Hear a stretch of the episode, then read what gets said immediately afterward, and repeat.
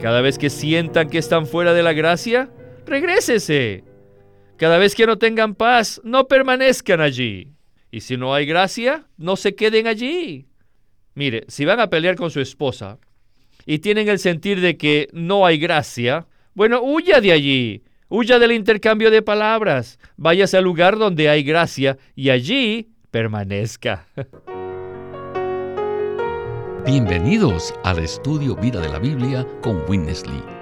Esperamos que este estudio vida los introduzca en un disfrute más profundo de las escrituras y de nuestro querido y precioso Señor Jesús. Visítenos en nuestra página de internet radiolsm.com y allí podrán escuchar gratuitamente todos los programas radiales del Estudio Vida. El libro de Romanos continúa abriéndose ante nuestros ojos y el Señor mostrándonos las profundidades de su revelación. Hoy llegamos al capítulo 5 y el título de nuestro estudio vida de Romanos es El resultado de la justificación, el disfrute pleno de Cristo. Para darnos sus comentarios se encuentra con nosotros Eric Romero. Es un gozo estar aquí. Comencemos el estudio vida de hoy con Witness Lee en el capítulo 5 de Romanos. Ahora, Pablo da una conclusión a la enseñanza de la justificación en el capítulo 5 de Romanos. Y esta conclusión realmente es el resultado de la justificación. ¿Cuál es el resultado de ser justificados? Bueno, estos once versículos mencionan muchos puntos diferentes que resultan de nuestro ser justificados por Dios. Y primero quisiera enumerarlos, porque primero tenemos el amor y también la gracia. Luego tenemos también la paz y cuarto, tenemos la esperanza. Quinto, tenemos la vida. Además, tenemos otro, la gloria. Todos estos puntos forman parte del resultado de la justificación de Dios. Esta justificación de Dios nos trae todos estos puntos maravillosos. ¿Quiere usted tener el amor de Dios? ¿Desea tener la gracia de Dios? ¿O tal vez quiera tener fe? ¿Quiere tener paz? ¿O esperanza? ¿Quiere tener la vida divina, la vida eterna de Dios? ¿Quisiera estar en la gloria de Dios? Bueno, para todo eso se necesita la justificación. Y la justificación de Dios nos ha puesto dentro de todo esto. De manera que todos estos puntos son nuestra porción como el resultado de la justificación de Dios. Además de estos, tenemos tres personas maravillosas. Aunque no me gusta usar la palabra personas aquí debido a que las enseñanzas tradicionales de la Trinidad la han dañado, pero de todas maneras, en nuestro lenguaje humano no hay una palabra más adecuada que la palabra personas. ¿Y quiénes son estas tres personas? Número uno es Cristo, número dos es el Espíritu Santo. Cuando estábamos sin Dios o cuando éramos débiles, Dios murió por nosotros. Y cuando aún éramos pecadores, Él murió por nosotros. Cuando éramos débiles, Cristo murió por los que no tenían a Dios. Cuando éramos pecadores, Cristo murió por nosotros. De manera que lo primero que tenemos aquí es a Cristo. Luego tenemos al Espíritu Santo. El Espíritu Santo ha derramado el amor de Dios en nuestros corazones. Y al final, el último versículo de esta porción, el versículo 11, nos dice que ahora nos gloriamos en Dios.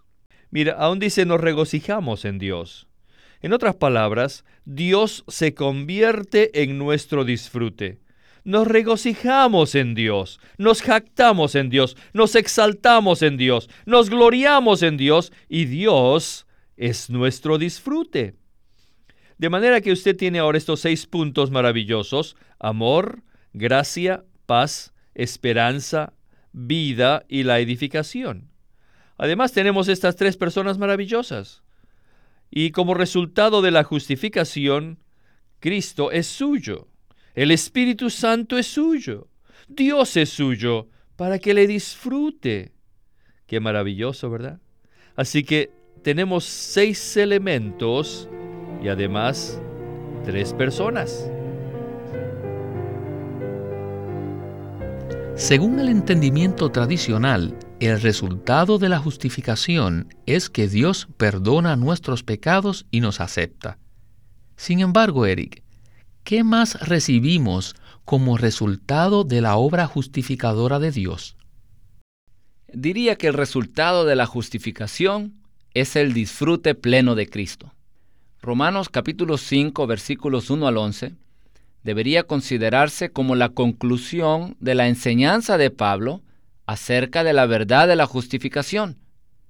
Esta conclusión revela el resultado, el producto de la justificación, lo cual incluye seis elementos excelentes y el maravilloso Dios triuno.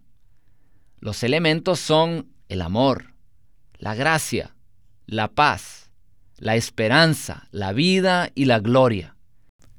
Amén. Regresemos entonces a Witness Lee para oír más del estudio vida en Romanos capítulo 5, versículos del 1 al 11. El amor de Dios está dentro de nosotros. No podemos negarlo.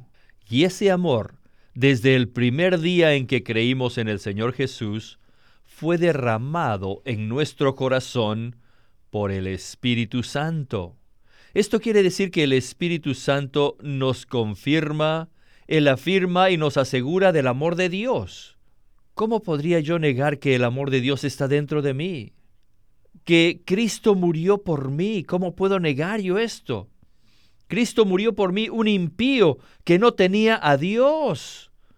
Soy pecador y era pecador cuando Cristo murió por mí. ¿No es esto amor? Y este amor ha sido derramado dentro de mí. Alabado sea el Señor. Y no solamente eso, sino que aún yo era enemigo de Dios.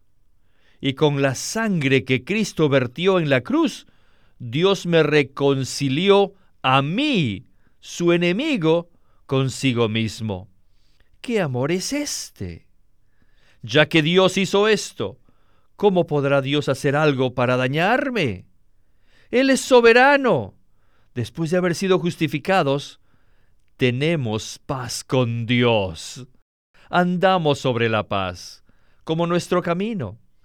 La paz es nuestro camino, y este camino nos dirige hacia Dios. Luego dice que ahora nos encontramos en un ambiente, una esfera. El ambiente o la esfera es la gracia. Ahora estamos parados y permanecemos en la gracia. La paz es nuestro camino y la gracia es donde permanecemos. Si no hay paz, no tome ese camino, no ande allí. Si no tiene la gracia, no se quede allí, no permanezca allí. Quédese donde se encuentra la gracia. La paz es su camino y la gracia es el sitio en que puede permanecer. Esto es muy bueno. Especialmente para los jóvenes, no vengan a preguntarnos qué harán o a dónde van a ir, dónde se quedarán. No pregunten. Si tienen la paz dentro de ustedes como su camino, simplemente anden en la paz y permanezcan allí. Cada vez que sientan que están fuera de la gracia, regrésese. Cada vez que no tengan paz, no permanezcan allí. Y si no hay gracia, no se queden allí. Mire, si van a pelear con su esposa y tienen el sentir de que no hay gracia, bueno, huya de allí, huya del intercambio de palabras, váyase al lugar donde hay gracia y allí permanezca. Nosotros tenemos acceso a esta gracia. ¿Se dieron cuenta que tienen un adjetivo en gracia? Esta gracia. Esta gracia es única y sobre ella permanecemos. Todos tenemos esta experiencia. No es necesario pecar. Si simplemente decimos algunas palabras más de la cuenta, ya nos salimos de la gracia. Entramos a otra esfera, a otro ambiente. ¿Qué hay que hacer? Solamente diga, Señor, perdóname y regrésame a la posición de gracia. ¿Y qué medio usa para entrar en la gracia? Ahora tengo que tomar el camino para regresar a la gracia. ¿De qué manera regresamos a la gracia? Miren, es por medio de la justificación. Simplemente confesamos nuestros pecados a Dios, tomamos al Señor Jesús como nuestro Salvador y aplicamos su sangre. Y somos justificados. Y la justificación de Dios nos regresa a la gracia. Pero a menudo y aún frecuentemente hacemos algo mal y sentimos que algo no está bien. Inmediatamente tenemos un sentir que nos encontramos fuera de la gracia. Entonces, ¿qué haremos? Tenemos que repetir lo mismo. Oh Dios, perdóname, límpiame con tu preciosa sangre inmediatamente serán regresados a la gracia. Entonces, permanezcan allí. Por lo tanto, les digo, anden en la paz y permanezcan en la gracia. La paz es nuestro camino y la gracia es nuestra posición. No hay duda, Eric, que hemos recibido una palabra maravillosa y práctica. Permanezcamos en la gracia y caminemos en paz.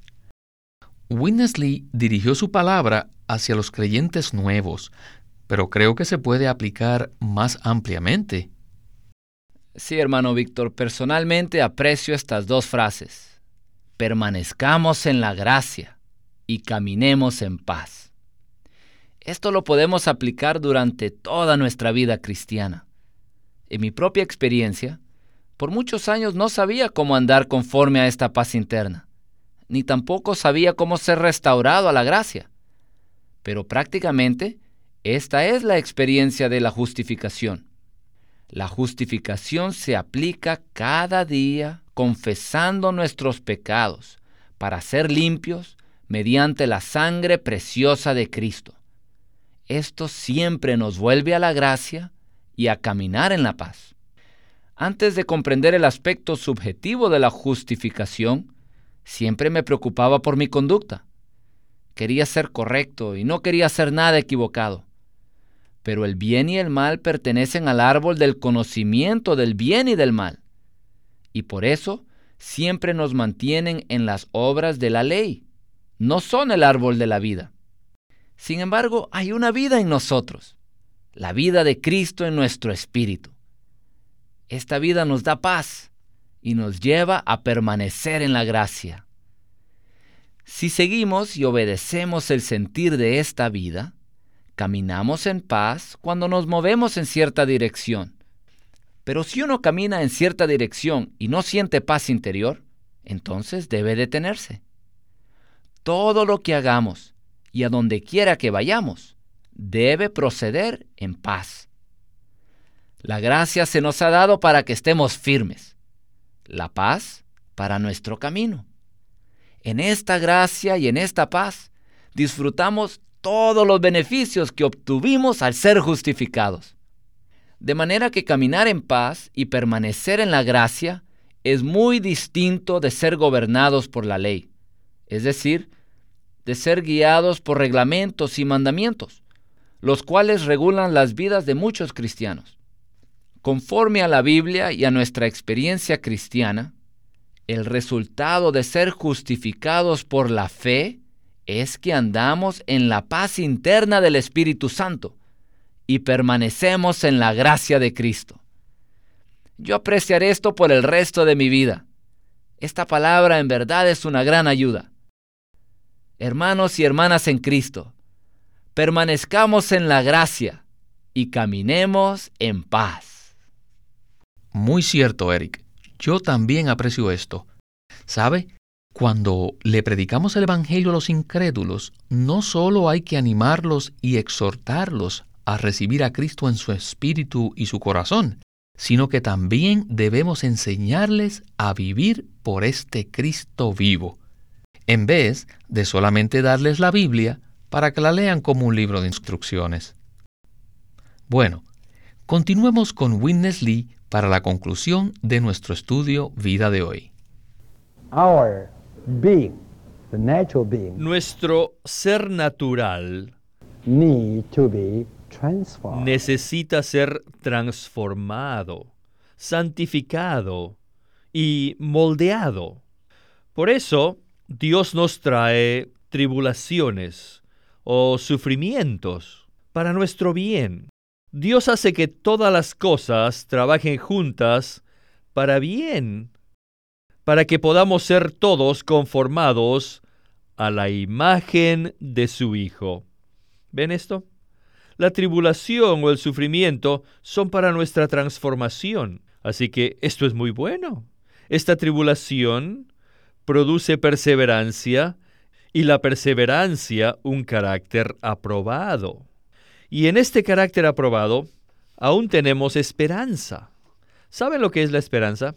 La esperanza es que un día vendrá cuando todos seamos introducidos a esta gloria. ¿Les gusta la gracia a ustedes?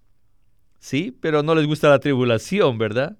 Pero cuando rechazan la tribulación, pierden la gracia. La tribulación es la encarnación de la gracia, la gracia que viene a visitarnos. ¿No aman la gracia de Dios? Claro que sí, pero tenemos que besar la tribulación.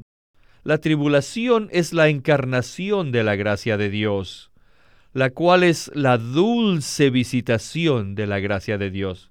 Nunca se olviden de esto. Madame Guyon era una hermana que dijo que le gustaba besar la cruz.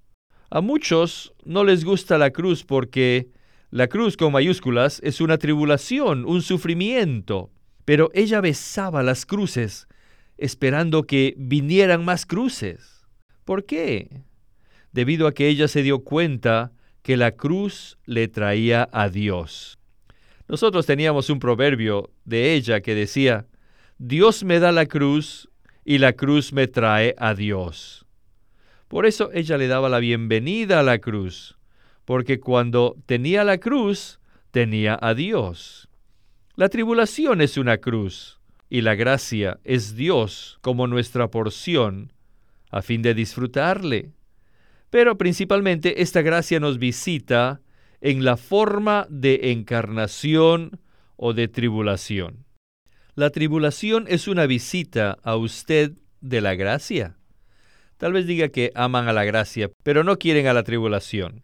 Pero escuchen, ustedes aman a Dios, aman la esperanza y la gloria, ¿verdad? Pero dicen, no me gusta tener ninguna tribulación. Miren, por ejemplo, yo he tenido ya dos operaciones en mi ojo derecho y se supone que necesito una más para quitarme la catarata de mi ojo izquierdo. Les digo, yo no quisiera tenerlas. ¿Pero les gustan las tribulaciones? No. Pero déjenme decirles que nada me ha favorecido tanto este año como mi última operación. Hay que ver que la tribulación es la encarnación de la gracia con todas las riquezas de Cristo. La tribulación es la mejor encarnación de la gracia de Cristo. Jesús era la encarnación de Dios. En realidad, Él era Dios. Así también, aparentemente, es un tipo de tribulación, pero en realidad es la gracia. Muy bien. En esta porción Witness Lee nos presentó la relación que existe entre la tribulación y la gracia. Y de hecho, anoté esta palabra. La tribulación es la encarnación de la gracia, la dulce visitación de la gracia de Dios. Quisiera preguntarle qué quiere decir esta frase. Y además, ya que el hermano Lee mencionó a una hermana en Cristo que se llama Madame Guyon, ¿Podría también decirnos quién era ella y por qué fue mencionada en este contexto? Bueno, creo que hay una razón por la cual la mencionó en este contexto. De hecho, Madame Guyon vivió desde 1648 hasta 1717, y ella fue uno de los primeros cristianos que entró en la experiencia subjetiva de la cruz. Entre todos los cristianos de su tiempo, ella era una de los pocos que apreciaban la obra subjetiva de la cruz. La luz que se encuentra en sus escritos ha guiado a muchos a tener una vida de amor conforme a la voluntad de Dios. Ella sabía cómo aceptar la tribulación que por muchos años recibió de su esposo y de otros alrededor de ella. Ella aceptaba la experiencia de la cruz. No buscaba salirse de sus circunstancias. Y por eso disfrutaba la gracia de Dios abundantemente. Por tanto, ella era una hermana que abrazaba la cruz como una experiencia de la gracia. Y creo que esto tiene algo que ver con la definición de la tribulación que el hermano Lee dio, que es la siguiente. La tribulación es la encarnación de la gracia, la dulce visitación de la gracia de Dios. No es fácil aceptar esto. Aunque hemos recibido a Cristo como nuestro Salvador, nuestra vida y nuestro Señor, sin embargo todavía tenemos la vieja creación con nosotros y por eso necesitamos la transformación. La tribulación produce en nosotros perseverancia. La perseverancia produce carácter aprobado. Y el carácter aprobado produce la esperanza. Y nuestra esperanza es que seremos introducidos en la gloria de Dios, es decir, en su expresión. La tribulación opera nuestras experiencias para que experimentemos la gracia de Dios. Sin la tribulación, sin sufrimientos, es difícil experimentar verdaderamente lo que es gracia y cómo es que la gracia de Dios opera en nuestras vidas. Por eso aprecio el hecho de que no solamente esos primeros nueve puntos resultan de la justificación, sino que también la tribulación opera para traernos muchas experiencias de la gracia de Cristo. Recuerdo también que en su biografía, Madame Guyon llegó al punto que se daba cuenta, al principio de la tribulación, de que iba a ser algo que le traería la gracia de Dios. Esta experiencia realmente requiere que nuestra mente sea renovada. Cierto, si no nos damos cuenta de esto, no sabremos cómo experimentar, en medio de la tribulación, la profundidad de la gracia de Dios. Muchísimas gracias, Eric, por sus comentarios. Disfruté bastante nuestro tiempo juntos porque estos estudios vida son increíblemente ricos. Gracias por invitarme de nuevo.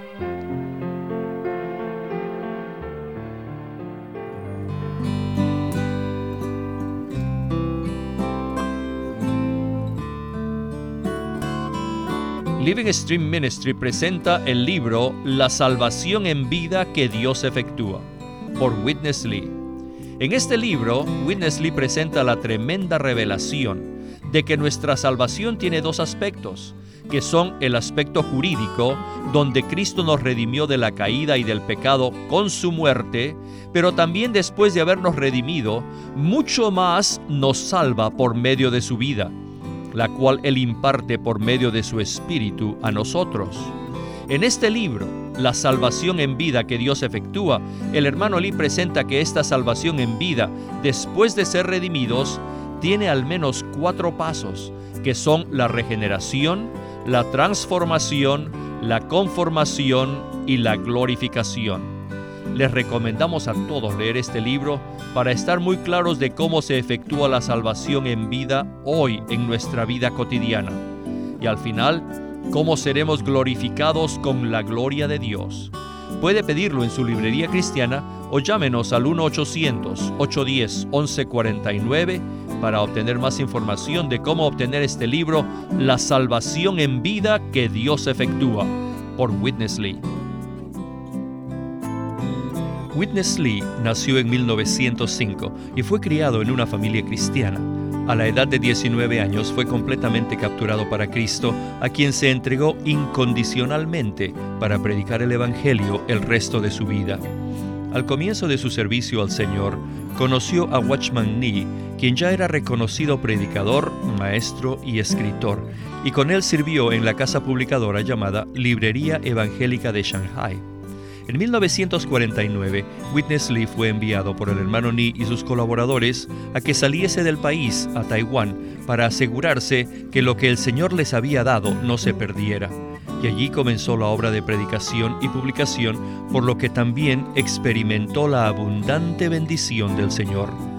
En 1962, el hermano Lee recibió la carga de ir al occidente y fue y se estableció en California durante sus 35 años de servicio en los Estados Unidos, ministró en reuniones semanales, conferencias, entrenamientos, dio miles de mensajes y publicó más de 400 libros, los cuales se han traducido a más de 14 idiomas. Él nos ha dejado una presentación prolífica de la verdad en la Biblia y su obra principal, el estudio vida de la Biblia tiene más de 25.000 páginas de comentarios de todos los libros de la Biblia, desde el punto de vista del disfrute de Dios que los creyentes deben tener y de la experiencia de la vida divina en Cristo por medio del Espíritu Santo. También fue el editor principal de una nueva traducción de la Biblia en chino llamada La Versión Recobro, la que también está en español y otras lenguas. Esta contiene un gran número de notas explicatorias y referencias marginales que son muy espirituales. En 1965, el hermano Lee estableció el Living Stream Ministry, una corporación sin fines de lucro en Anaheim que oficialmente representa el ministerio de Watchman Nee como el de sí mismo. Este ministerio enfatiza la experiencia de Cristo como vida y la unidad práctica de los creyentes. Este énfasis llevó a las iglesias bajo su cuidado a que crezcan en la vida cristiana y su función en el cuerpo de Cristo. Con el tiempo, los creyentes se reunieron simplemente como las iglesias en su localidad como respuesta a esta convicción. Queremos animarlos a que visiten nuestra página de internet libroslsm.com. Allí encontrarán los libros del ministerio de Watchman Nee y Witness Lee. Una vez más, libroslsm.com. O llámenos a nuestro teléfono gratuito 1-800-810-1149. 1-800-810-1149. Además, si desean, pueden comunicarse con nosotros enviándonos un correo electrónico a estudiovida.lsm.org. Una vez más, estudiovida.lsm.org.